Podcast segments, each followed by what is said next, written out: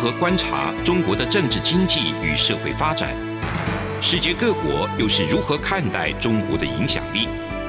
而两岸间有哪些焦点议题与新闻事件？深入解析，多面向的透视中国。欢迎收听《这样看中国》。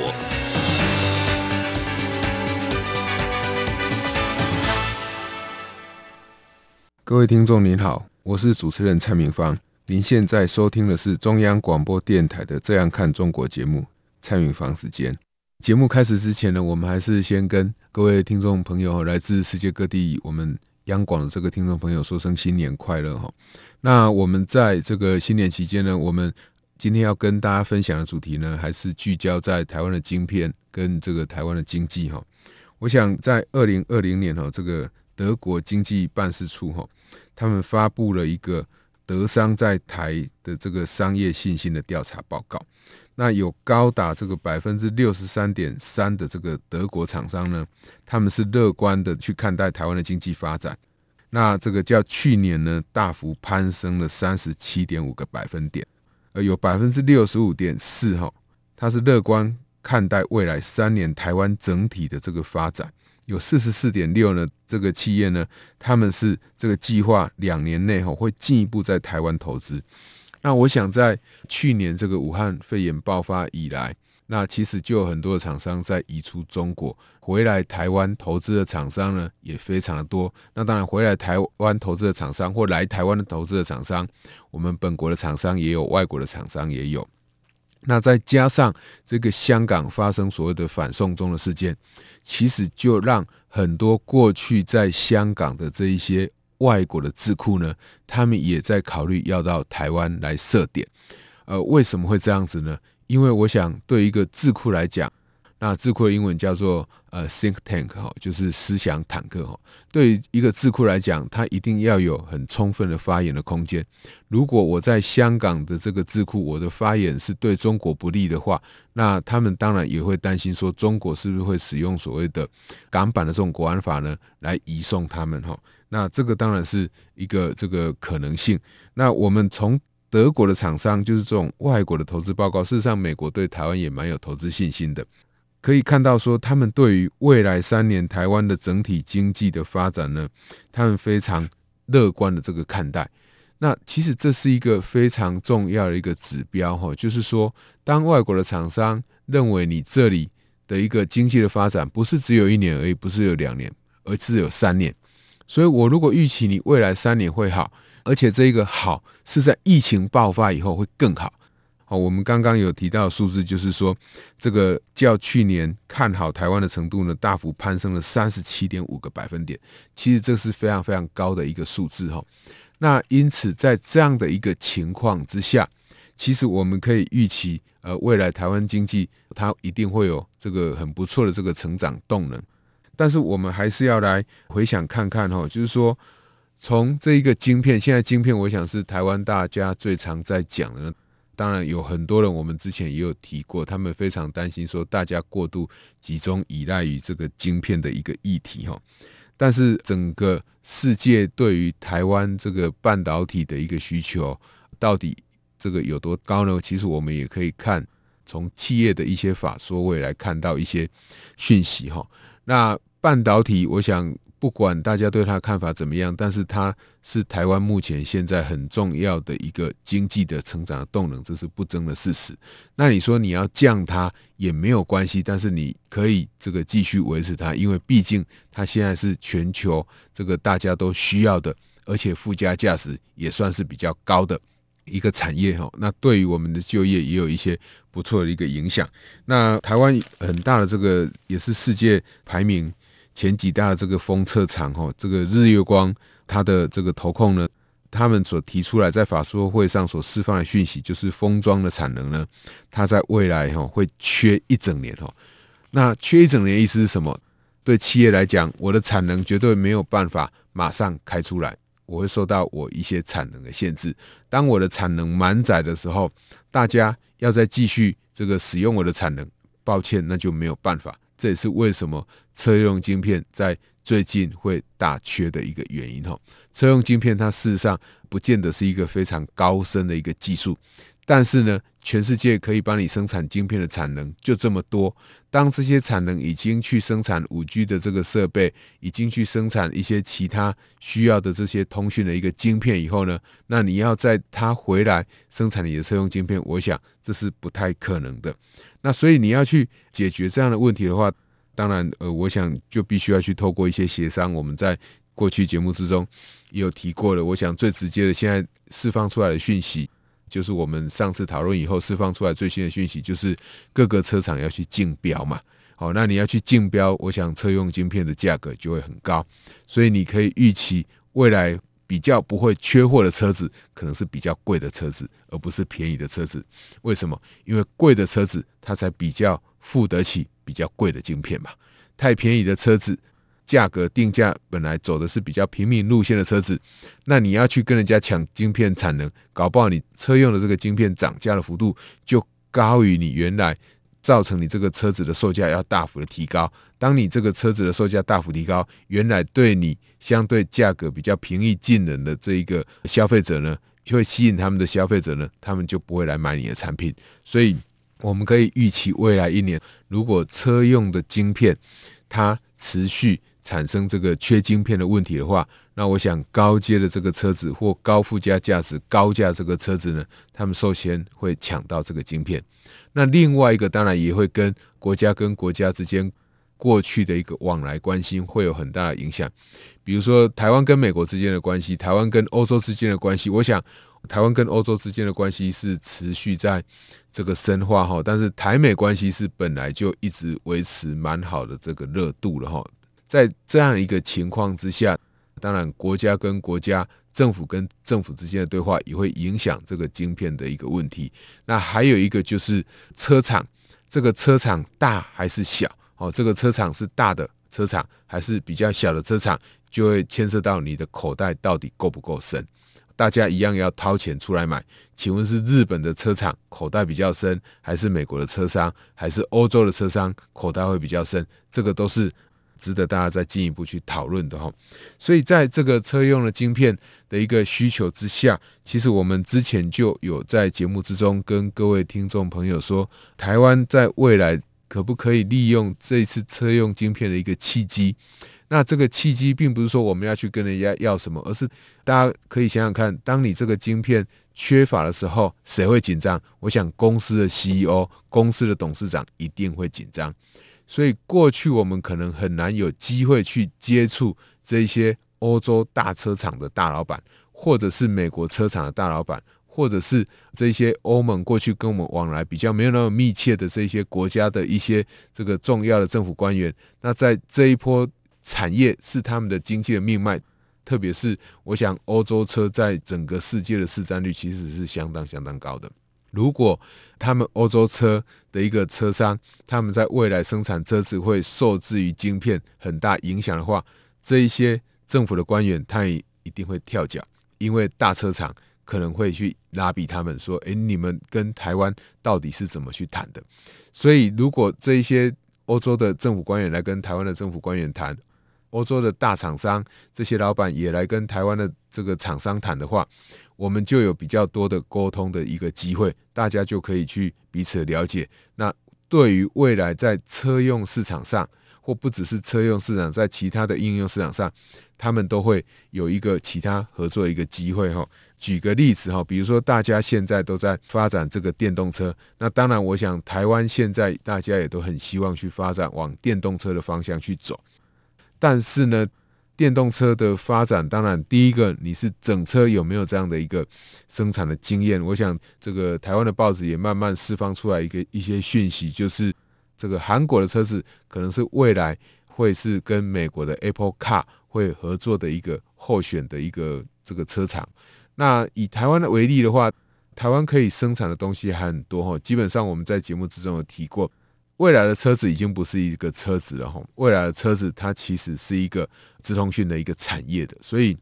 对于过去在这个生产资通讯产业已经具备一定强项的这些台湾的厂商呢，它当然就会带来很不错的利基。我想这个也是为什么德国的这个厂商呢，他们会非常看好台湾未来的一个承担很重要的一个因素哈。那我们政府要怎么样去把握这个契机呢？我想就要跟我们的厂商去谈哈，就是我们至少第一个哈，我们台湾在自己的这一个产业链上，必须要先建构一个对这个电动车是比较好的一个生产的一个环境。使用的一个环境哈，因为台湾已经开始有很多人来使用这个电动车，购买这个电动车。那电动车最基本的就是什么？就是你在这个充电的时候，你必须要有好的这个充电桩。那目前的充电桩当然还不够这个普及哦。那我想在北部地区，特别是在台北市地区，可能你要找到这个充电的机会比较多。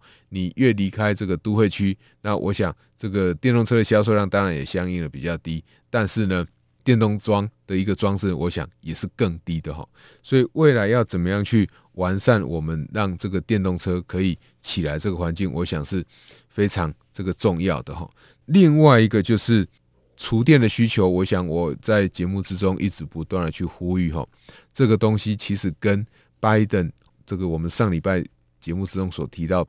拜登的绿能政策是有很大的关联的哈，因为拜登他很重视绿能。很重视绿能，它就会跟绿电有关。台湾过去还有很多人不断的在推行，希望可以以核养绿，好，就是用核电来发展绿电。其实这样的说法，在这个过去台积电跟欧洲的这个大的厂商呢，买了很大的这个风电呢，其实已经宣告，呃，绿电是未来趋势。这个我们在节目之中也有跟各位分享过。那绿电之中，其实很重要一个就是储电。那拜登他很重要，很希望要做的也是这个把绿能做好，所以大家都在讲电动车的议题的时候，我想我们台湾的厂商也可能必须要往这个地方去发展。那电动车的产业，我们在过去的节目之中也有提过，中国事实上它是呃在电动车的上面，它其实是布局已经算是布局的蛮深的，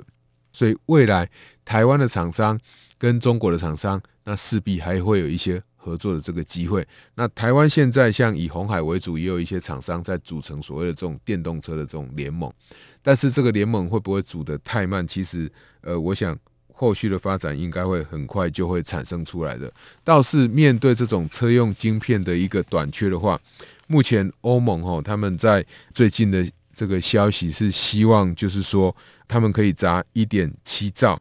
大概是一点七兆，是指的是台币，大概是五百亿的欧元哈。他们想要强化他们自己本土晶片的制造了。那要强化这个本土晶片的制造哈，其实不是不行，只不过是你如果这个晶片的制造现在要从外国的采购移回去德国，或移回去法国，或移回去自己欧洲的国家，要维持一定的产能的话，会面对一个问题。第一个，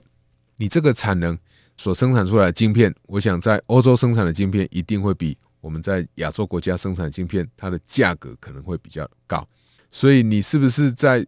一般的情况就会去使用自己本身的晶片呢？我想是不会的。而且我们刚刚在节目之中也就跟各位听众朋友提过哈，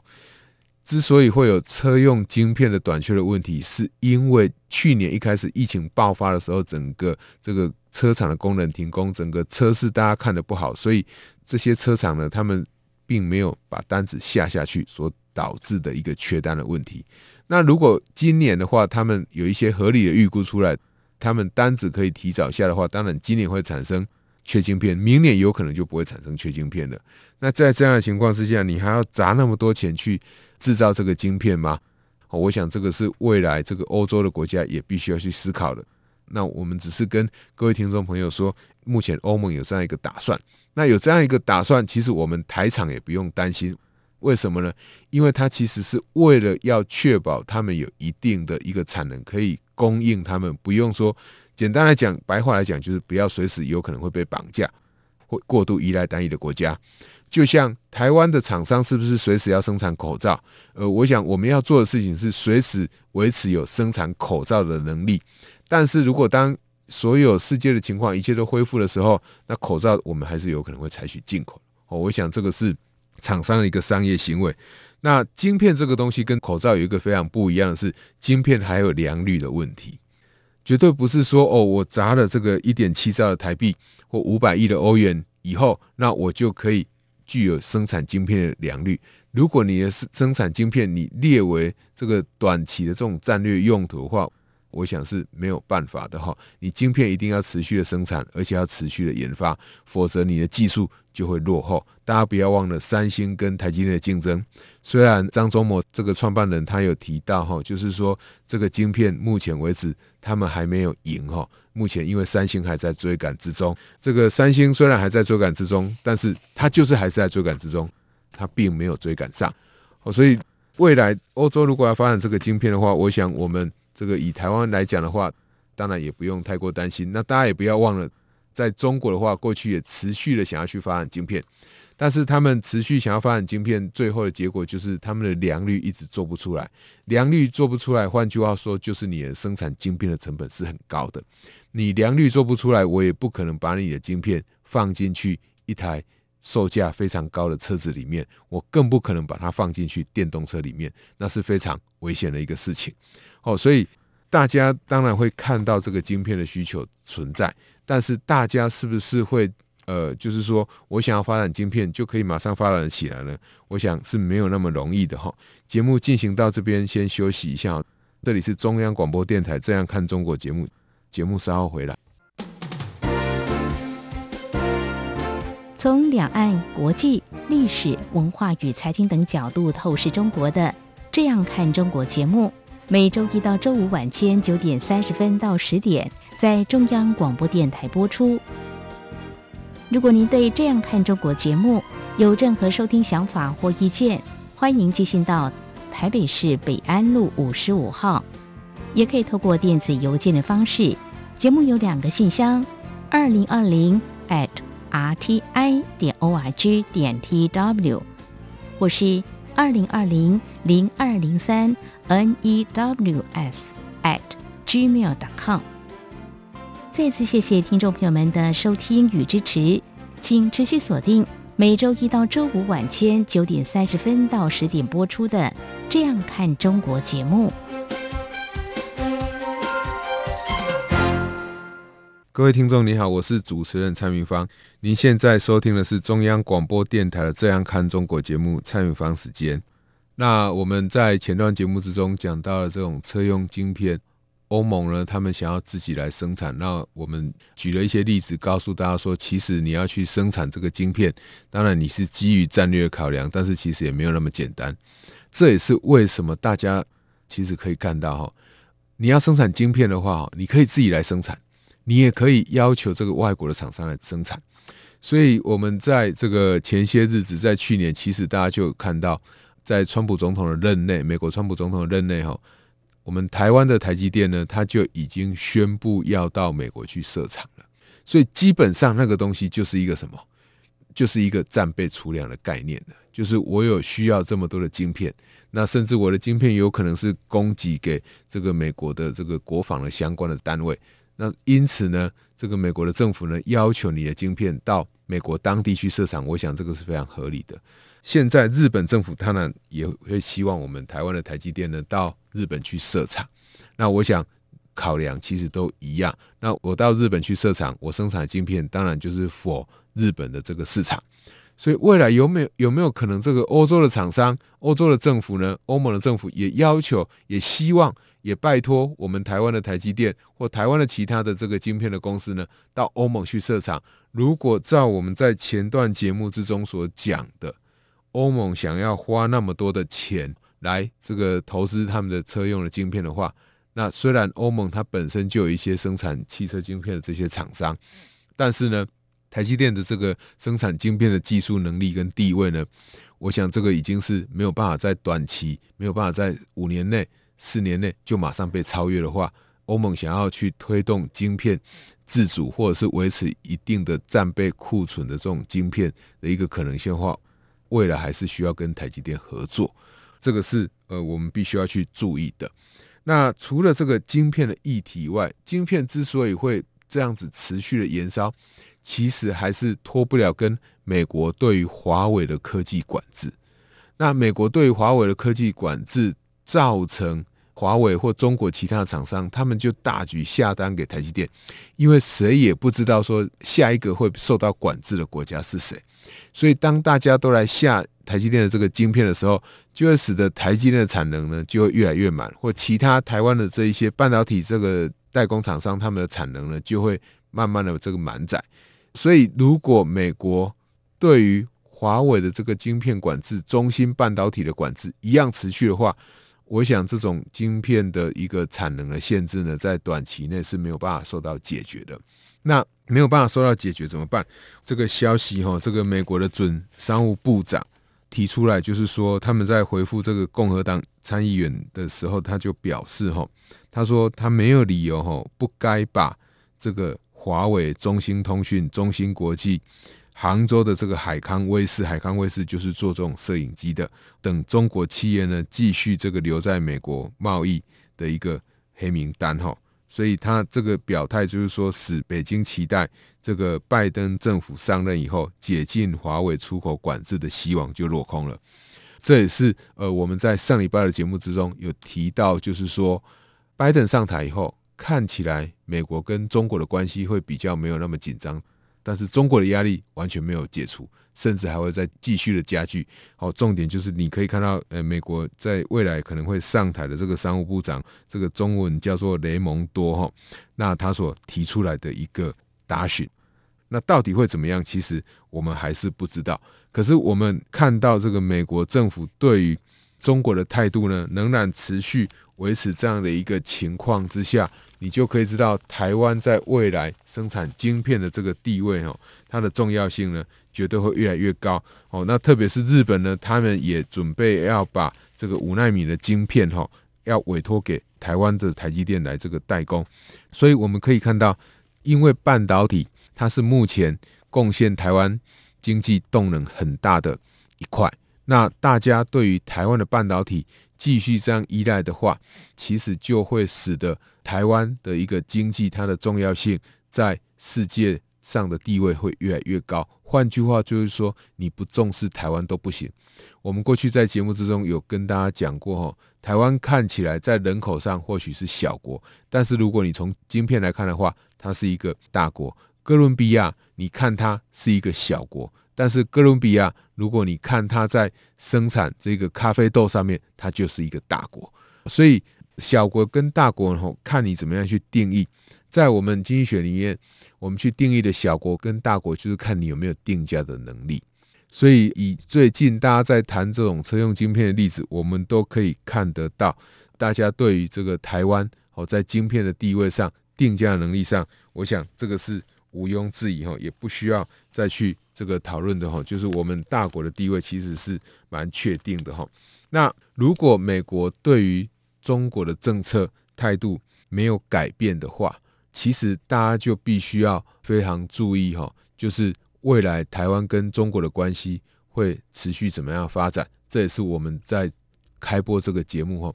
最重要的一个原因哈。那台湾跟中国的一个关系，我想台湾对中国的投资到底有没有增加？呃，有一些这个媒体也会去报道，就是说。看到好像台湾对中国的投资增加，就认为好像台湾对于中国的依赖没有降低。可是其实大家要去看的哈，台湾对中国的依赖也好，或台湾对中国的投资也好，我们要去看的应该是要摆产业哈，就是根据每一个不同的产业来看，比如说化工产业或一些纺织产业或一些已经在中国生产很久这些产业，如果这些产业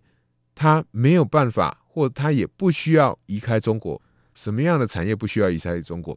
如果我的生产是不需要什么，是没有治安疑虑的，比如说我就生产化学的这些制造品，这些化学工厂或石化工厂，我有需要离开中国吗？那除非你告诉我说，诶，我到越南去，我到印度去，我可以过得更好，我才会去啊，否则我当然有可能就会在中国怎么样加码投资。那如果我生产的是具有治安疑虑的这一些晶片的产业，我有没有可能在中国加码投资？当然不可能，他一定赶快移回来台湾。所以，当我们在看到一个产业在中国有没有加码投资，不管是台湾的企业或者是美国的企业也好，我觉得不可以用那种太明确的字眼呢去说台湾对中国的依赖没有降低，或美国的对中国的依赖没有降低，因为这个是跟产业特性会有很大关系的。也就是说，我们从贸易战这个开打以来，或武汉肺炎的疫情爆发以来，我们一再的就去说，台湾跟中国的经贸，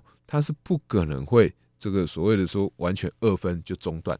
就像美国跟中国的关系也不可能二分。现在世界已经是一个全球化程度非常高的一个状况了哈，所以它会不会产生分流？会啊，产生分流的原因就是跟不同的产业会有不同的关系。如果是一般的制造业，我还是依赖一般的劳工，我会不会加码投资中国？会。我加码投资工作原因是什么？是因为中国的这个劳动的成本不断的提高，所以我要把我的工厂的智慧化、自动化。那我要把我的工厂要自动化以后。我就会发生什么事？我当然就要投资更多新的设备、好的设备。所以我在这样的情况之下，我会不会加码投资中国？会。那是不是代表我对中国的依赖提高了？呃，我对中国的依赖完全没有改变，只不过什么？只不过我在中国使用的劳动力下降了。但是呢，我在中国的产能并没有改变。我要维持了我的产能，但是我要去降低我对劳动的需求。我觉得这个是我们听众朋友在看这种投资的时候必须要去注意的。如果你要去讲，就是说美中的这种科技的冲突也好，贸易的冲突也好。好像没有减缓台湾对中国的投资或美国对中国投资，你要看的应该是像治安产业有没有受到影响，那些受到科技管制的产业有没有影响？我想那当然有影响，不然它管制一定会没有用。但是如果你看到只是说跟治安没有关系，跟智慧财产权也没有太深的关系，比如说我刚所提到的这种化工业，或者是纺织产业，或一般传统的这种制造业。那当然，它有可能它去比的，当然不是跟台湾比，不是跟美国比，而是说我要到东南亚国家去有没有更好？那我们都知道，东南亚国家目前的基础建设，包含印度、越南这些国家，他要在五年内、十年内要赶上中国还是不可能的。如果这个世界需求还是在，那我在中国的产能还是可以继续的生产，我还是可以继续的营运赚钱。我想，不管是哪一个国家。包含台湾、包含美国的厂商，只要你生产的跟治安、跟目前这种通讯技术没有关系的这些产品，他们还是有可能会在中国增加投资的。我觉得这样的呃一个讨论会比较公允，而不是用一种比较不具科学的一个讲法去讲依赖哈。依赖应该要看你是对什么样的依赖。如果是半导体的部分，事实上中国今年对于台湾的需求是非常非常高的。那我们如果要真的讲依赖的话，大家也可以看到德国，可以看到美国，可以看到日本对台湾都有依赖。依赖什么？依赖的是晶片。但是不是对所有的产品都依赖？当然不是。我们台湾有很多这种，即使包含台积电，我有很多一些比较好的、比较高阶的这种生产。晶片里面所需的原物料，还是依赖日本、依赖德国来提供。就像台积电的机台，它要依赖这个荷兰的 ASML 一样哈。所以，呃，我想在今年的一开始哦，就是农历年的一开始，那跟各位听众朋友重新提一下电动车的一个产业的发展，以及美国对于中国未来的限制会不会持续的加强呢？主要就是在农历年今年的一开始呢，希望跟大家分享说。美国跟中国或美国跟台湾的一个经济关系会不会跟过去有重大的一个改变？那我想这个改变应该是重大的改变，应该是不会发生的，方向上还是不会变哈。但是这个压力会不会持续加深？我想要再等拜登政府呢，他们一些新的政策或国安的政策推出来哈，会比较明朗。那以上就是今天中央广播电台的《这样看中国》，那我们还是跟。各位听众朋友，说声新年快乐！我是主持人蔡明芳，谢谢您的收听。有人形容二零二零年是台湾的 Parkes 元年，使用手机可随时随地收听的形式，滋养了听觉，丰富了视野。而你也加入了 Parkes 的行列了吗？央广新闻部制播的众多精彩节目，陆续在各大 Parkes 平台上架。包括早安台湾、两岸 ING、这样看中国、张正霖时间、蔡明芳时间，还有这样看香港、舍之岂能藏乎？想跟你聊聊天，以及港式大排档节目，通通随点随听。欢迎透过 Sound 声浪平台搜寻央广节目名称，就可以收听到精彩的央广新闻节目。快拿起手机，让我们在 Podcast 平台相见。